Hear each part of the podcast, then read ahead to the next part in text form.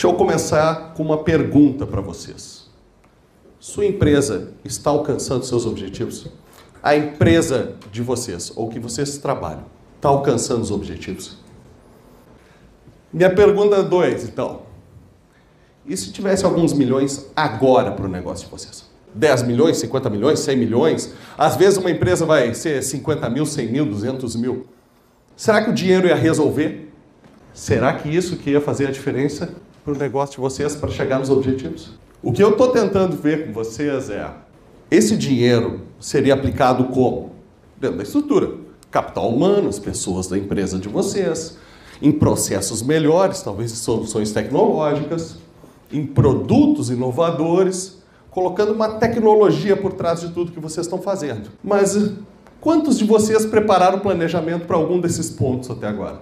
Se esse 1 milhão, 10 milhões, 50 milhões ou 100 mil chegasse agora na mão de vocês, quantos de vocês podem me dizer, eu já sei exatamente qual é o meu plano com esse dinheiro? Sem um plano, o dinheiro voa. Vocês efetivamente precisam de dinheiro para fazer o negócio de vocês crescerem ou vocês precisam de um plano? O nosso compromisso hoje é começar a montar esse plano com vocês. O que, que é a lógica do crescimento? Inteligência, conhecimento, saber, experiência, que nem o professor falou, mas muito esforço, disciplina é igual a crescimento. O que, que o dinheiro faz? Você compra conhecimento, você compra inteligência, você contrata melhores pessoas. E o esforço? Eu contrato as pessoas para se esforçarem por mim ou eu me esforço. Então, o dinheiro vai resolver a questão do conhecimento ou vai contratar os soldados de vocês. Vai ser uma troca. Ou, se eu não tenho dinheiro, Alex, o que, que eu preciso? Aumentar meus conhecimentos e a minha dedicação, o meu esforço. Mas eu já me esforço tanto, Alex. É isso que a gente vai discutir. Dinheiro só acelera certas coisas. Não quer dizer que precise dele para fazer. Eu substituo dinheiro por outras questões. É mais fácil contratar um especialista ou vocês aprenderem a fazer certas coisas? Eu adoraria ter um especialista, perfeito, mas isso custa dinheiro. Então vocês têm que ser os especialistas. Vamos começar a trabalhar com esse conceito. Solução está na gestão, está na inteligência. Qual o princípio de Pareto? 20% do tempo que tu investe corresponde a 80% dos resultados. Vamos aplicar isso na gestão da nossa empresa. Se a preocupação principal é vender mais, vamos falar um pouquinho de venda externa. 20% da carteira corresponde a 80% do lucro da empresa. Isso é normal. Como é que eu consigo aumentar minhas vendas externas usando então um pouco de inteligência, o princípio de Pareto que a gente conversou?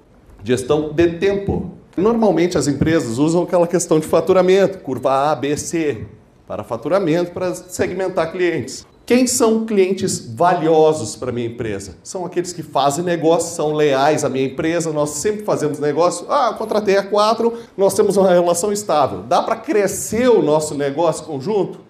Não dá, mas a gente tem uma ótima relação, tá tudo certo. Beleza.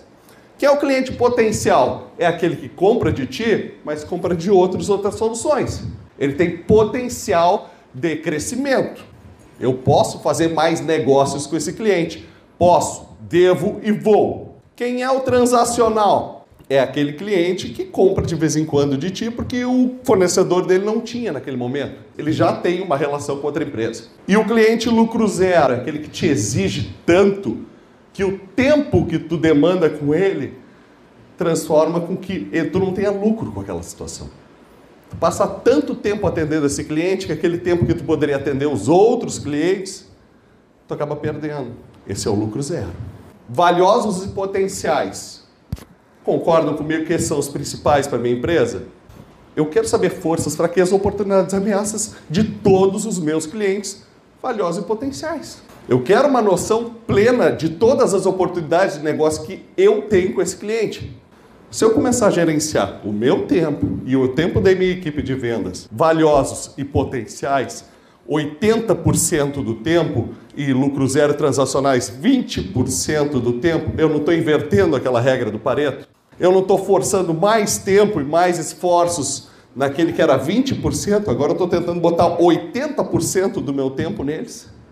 Isso vai dar mais ou menos resultado nas vendas? Muito mais resultado. Isso faz diferença aplicada na área de vendas na hora. Agora, a segunda questão é: e o tempo do gestor, como é que tem que ser usado? O gerente de vendas, o coordenador de vendas. Como é que ele é usado hoje na maioria das empresas?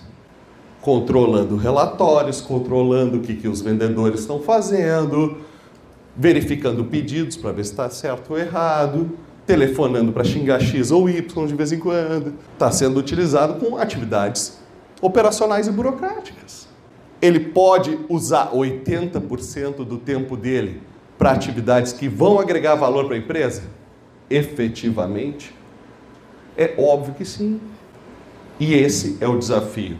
A questão chave é: a maioria dos gestores que vocês conhecem não tem condições de usar 80% do tempo para ser estratégico. Por quê? Porque não sabe o que fazer com esse tempo. Tira alguém do controle de relatórios e diz: Eu quero que tu comece a pensar estratégia para minha empresa agora. Vamos começar a discutir o futuro da minha empresa quem são os principais clientes, quem são meus valiosos e potenciais e o que, que a gente vai fazer a partir de agora para ter um trabalho melhor com esses caras.